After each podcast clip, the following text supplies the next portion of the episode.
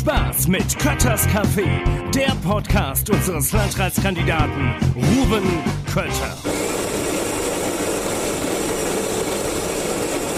Kötters Café grüßt heute mit Hello in die ganze Wetterau. Es ist die fünfte Jahreszeit mit Frohsinn, Humor und Heiterkeit. Narren ziehen durch die Straßen, man muss sich einfach mitziehen lassen.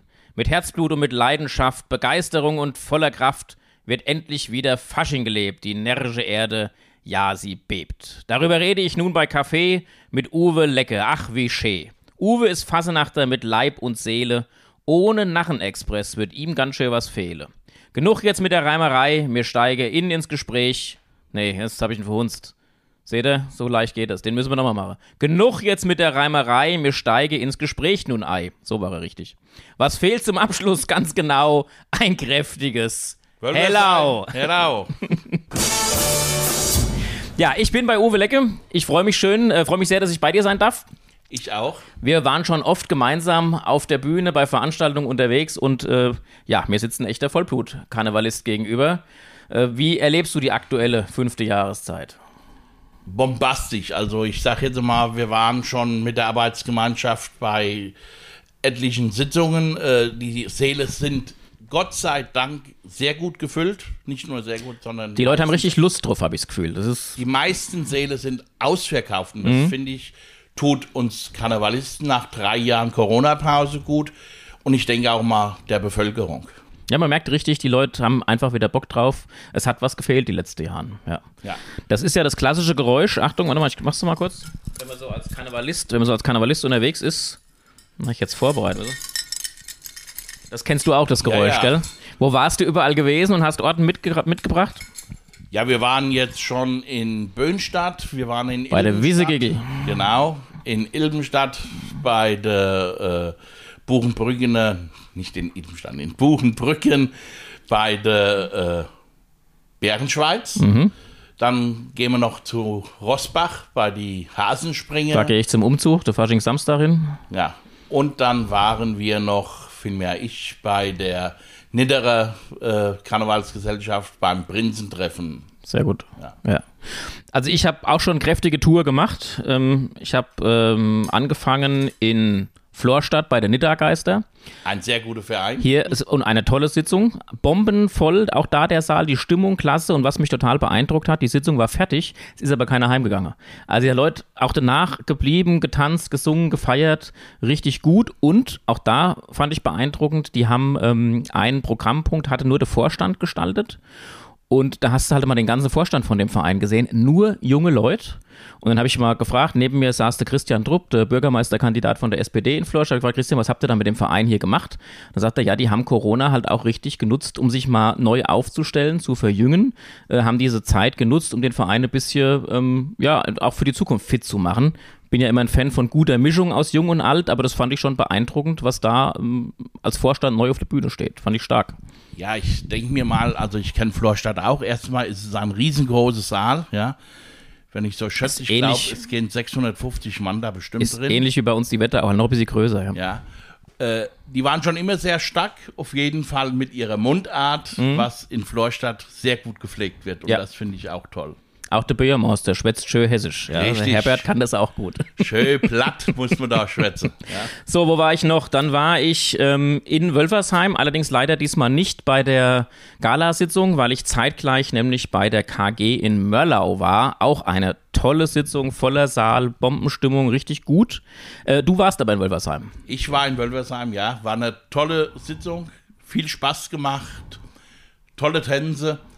Der Verein lebt, Gott sei Dank. Ja, war ich war schließlich jahrelang der Präsident, sonst würde mir das im Herzen sehr wehtun. Mhm.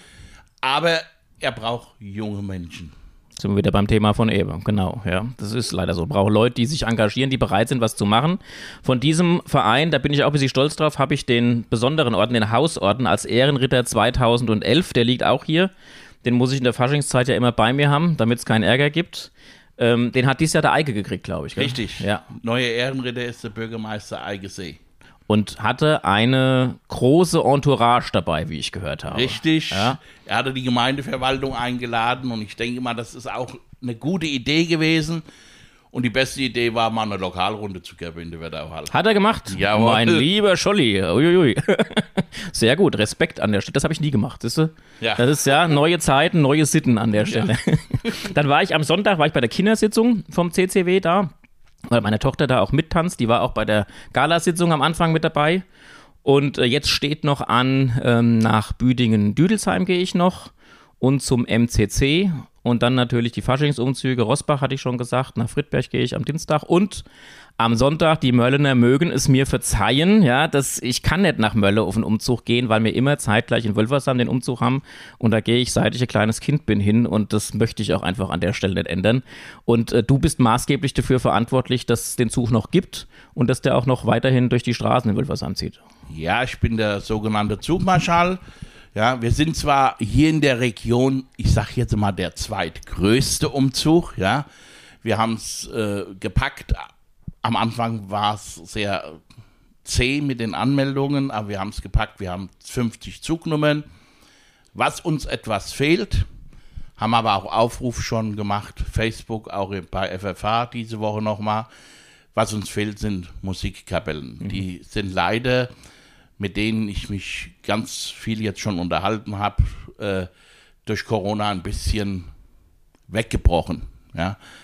Also ich sage jetzt mal, man kann da vielleicht mal ein bisschen einen Bogen spannen. Wenn eine Familie zwei Kinder hat, äh, die sind beide in einem Sportverein, da sagt man, jawohl, Sportverein ist wichtig. Dann hat man Corona und dann ist, ich sag mal, der Musikverein oder die Garde, äh, die nicht trainieren kann, weil es halt durch Corona nicht geht und dann melden Leute da leider die Kinder ab, weil sie Geld sparen müssen. Finde ich ein bisschen schade. Ich hoffe, dass sich da der Wandel wieder kommt. Du hast ja eben meinem Sohn, der Vincent ist auch wieder dabei, als technischer Assistent zum Vorbereiten und Nachbereiten. Du hast ihm eben so ein schönes Foto von mir gezeigt. Ähm, Mit vollem Haar, ja. musikalisch war ich ja durchaus auch immer unterwegs, nämlich mit, äh, ich glaube mit sieben habe ich damals angefangen, hier beim Spielmannszug. Dazu muss man wissen, der Karneval in Wölfersheim ist eine Unterabteilung des Spielmannszuges, deswegen bin ich dann auch irgendwann zum Karneval mit reingerutscht. Und ähm, früher war das ja so ein bisschen so, ähm, du, wenn du sportlich warst, hast du halt Fußball gespielt oder in Södel Handball. Ähm, wenn du ein bisschen technisch interessiert warst, bist du zur Feuerwehr und ich bin halt zur Musik dann irgendwann gegangen. Aber heute, das kommt halt auch noch dazu, nicht nur durch Corona und die Schwierigkeiten, sondern das Angebot ist halt auch so riesig. Ist auf der einen Seite toll für die Leute, du kannst dir raussuchen, was du willst als Freizeitgestaltung, aber die einzelnen Vereine haben es natürlich dadurch schwieriger. Das stimmt. Und ich sage jetzt mal, gerade hier in Wölversheim, wenn ich mir das überlege, man könnte sein Kind bestimmt durch die Mehrzahl an Vereine, die wir haben, durch fünf Ortsteile, jeden Tag in zwei Vereine Ach, anmelden. Ja. Radball, Tischtennis, Wandern, sage ich jetzt mal. Also es ist ein, meines Erachtens vielleicht ein zu großes Angebot, aber ich finde es gut, dass wir es anbieten können. Die Leute müssen es nur tun. Ja, es ist, wie gesagt, es ist zweischneidig. Auf der einen Seite ist es schön, dass es das Angebot gibt, auf der anderen Seite durch das große Angebot und auch die Tatsache, dass man auch mobiler ist. Man fährt jetzt halt auch immer zum, was weiß ich, Basketballspiele in eine andere Ortschaft, wo es angeboten wird und ist da auch bereit, auch die Kinder mehr durch die Gegend zu fahren. Ähm, ist nicht unbedingt immer sinnvoll für die heimischen Vereine, aber es ist, wie gesagt, gut, dass es das Angebot gibt, schwierig für die einzelnen Vereine, die müssen sich entsprechend aufstellen. Und das gelingt bei uns natürlich immer noch und gut durch das Ehrenamt. Wir haben viele Leute, die sich ehrenamtlich engagieren, da gehörst du ja auch dazu. Ähm, das muss ich jetzt an der Stelle mal sagen. Also über den Fasching hinaus, was ich bei dir saustark äh, finde und fand, es gibt ja in Wölfersheim diesen Kultursommer mit, ähm, ich weiß nicht wie viele Abenden, du weißt es besser als Es ich. sind drei Wochen und anschließend äh, machen wir noch äh, nach ein paar Pausentage, vier Tage Kinosommer. Ja, es ist. Und du bist jeden Abend da. Und zwar ich nicht versuche es Ja, und bist ja. Äh, unterstützt, hilfst. Du hast mir mal irgendwo beim Kino, glaube ich, gezeigt, wo der Platz ist. Du hast an der Kasse ge gesessen, alles Mögliche. Äh, Hut ab an der Stelle. Das ist so ein ehrenamtliches Engagement, was uns ja irgendwo auch, ja, was die Gesellschaft am Leben hält und was dann auch dafür sorgt, dass anderen Leute Spaß haben können. Ja. Ja, und ich sag mal, man muss das immer so sehen, gerade an unseren Kulturtagen hier in Wölversheim, äh, der größte Dank ist natürlich von den Leuten, wenn die dann rauskommen und äh, mir an der Kasse stehen und auf Wiedersehen sagen, schöner Abend, wenn die Leute dann sagen, es war ein wirklich toller Abend und bedanken sich bei uns. Also es muss sich bei mir keiner da dafür bedanken, aber man sieht, dass wir hier in Wölversheim das sehr gut leben, ja. Und ich denke mal, äh, da haben wir, sind wir gut aufgestellt mit unserem Kulturbeauftragten, den Sebastian. Ja, äh, der Jetzt muss ich mal kurz überlegen, wer den damals den Arbeitsvertrag gegeben hat. Das müsste, müsste ich Ja. gewesen sein. Ja, ja. Also Nein, Sebast hat's eine- Sebastian ist ein Glücksgriff für die Da hat klar. eine wunderbare äh, ich muss glückliche auch, Hand. Ich muss ja. auch mal eine gute Entscheidung getroffen haben, ja. Und ich sage jetzt mal, wir sind ja auch äh, medientechnisch, äh, du hattest es ja angefangen mit Vlog, der Eige hat es jetzt noch ein bisschen ausgebaut, ja. Muss ich dich korrigieren? Ich habe nur die Trailer gemacht für den Kinosommer. Das Vlog ist tatsächlich original nur Eike. Das war bei mir noch nicht da. Das Ja. hat der Eike angefangen. Also man Macht sieht einfach, wir leben das ein bisschen, ja. Bürgernähe wird hier in Wölversheim, und da bin ich stolz ein bisschen drauf, sehr, sehr gut gelebt. Das ist sehr gut, finde ich gut. ähm, du hast eben gesagt, äh, dass das Dankeschön viel wert ist dabei und auch hast jetzt ein bisschen den, den Werbeblock für Wölversheim gemacht. Wie, find, wie empfindest du denn insgesamt das Thema Wertschätzung fürs Ehrenamt? Ist, ist das deiner Meinung nach, du bist ein extrem ehrenamtlich engagierter Mensch, fühlst du, dass das ausreichend gewürdigt wird? Also ich sage nochmal, es wird von Teilen der Bevölkerung, wenn man den Abend da ist, gewürdigt. Mehr wird aber halt gewürdigt. Ich will jetzt nicht das äh, runterspielen, dass einer, der fürs Rotkreuz Blutspende macht oder Feuerwehr, also dieses Soziale, ja, wird irgendwo mehr anerkannt, als wenn ich was fürs Kulturelle mache. Ja. Äh, und das finde ich eigentlich ein bisschen schade. Ja. Hier in Wölversheim muss ich sagen, wiederum Werbeblock da dafür. Unser Bürgermeister bedankt sich da auch ganz herzlich nochmal bei uns. Ja, es gibt dann, wir machen das nicht wegen dem Fest dann anschließend, aber es gibt ein schönes Fest dann danach, wo man sich nochmal sieht. Aber ich sage jetzt mal, über die Grenzen hinaus sind bestimmt genügend andere, die kulturell was machen. Ich nenne jetzt mal Musikkapellen oder, oder, oder. Ja, die werden da weniger gewürdigt als ein Sportler.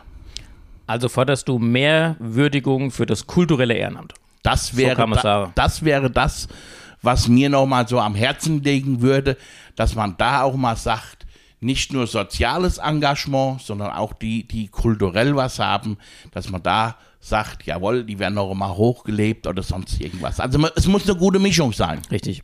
Du hast ja letztes Jahr eine Würdigung erfahren, nämlich du hast einen besonderen Faschingsorden erhalten. Richtig? Ja, den Faschingsorden der hessischen SPD.